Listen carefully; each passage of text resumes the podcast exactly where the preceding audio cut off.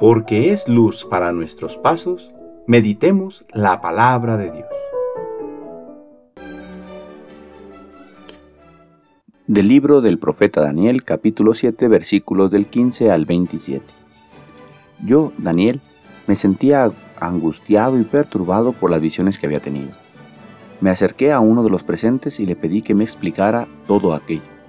Y él me explicó el sentido de las visiones. Esas cuatro bestias gigantescas significan cuatro reyes que surgirán en el mundo. Pero los elegidos del Altísimo recibirán el reino y lo poseerán por los siglos de los siglos. Quise saber lo que significaba la cuarta bestia, diferente de las demás, la bestia terrible con dientes de hierro y garras de bronce, que devoraba y trituraba y pisoteaba lo sobrante con las patas. Lo que significaban los diez cuernos de su cabeza y el otro cuerno que al salir eliminaba a otros tres que tenía ojos y una boca, que profería blasfemias y era más grande que las otras.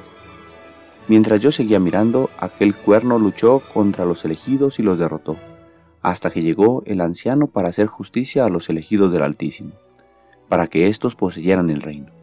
Después me dijo, la cuarta bestia es un cuarto rey que habrá en la tierra, mayor que todos los reyes, que devorará, trillará y triturará toda la tierra sus diez cuernos son diez reyes que habrá en aquel reino, y después vendrá otro, más poderoso que ellos, el cual destronará a tres reyes, blasfemará contra el Altísimo e intentará aniquilar a los elegidos y cambiar las fiestas y la ley.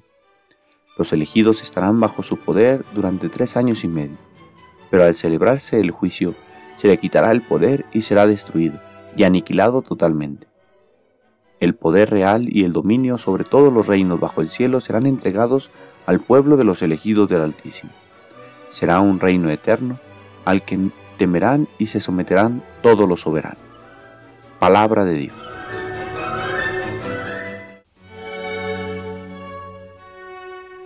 Sábado de la 34 semana del tiempo ordinario.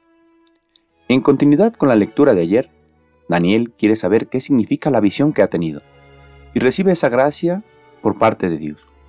Son los reinos que los han sometido, que se han impuesto sobre el pueblo elegido de Dios, y cómo finalmente será Dios, el único Dios verdadero, quien se impondrá sobre todos ellos, y demostrará su poder dando libertad nuevamente a sus elegidos. Podemos hacer una comparación de lo que nos dice este texto con lo que pasa en nosotros mismos. Muchas son las bestias que quisieran arrancarnos de Dios quisieran separar nuestra vida de Él. Cada uno le puede dar el nombre que quiera. Poder, dinero, fama, lujuria, envidia, rencor, etc. Todas ellas pretenden separarnos de Dios. La invitación que Jesús nos hace ponernos en guardia, para hacerle frente a todas ellas, manteniéndonos vigilantes, no permitiendo su cometido, sino al contrario, demostrando con nuestra vida que el reinado es de Dios para siempre.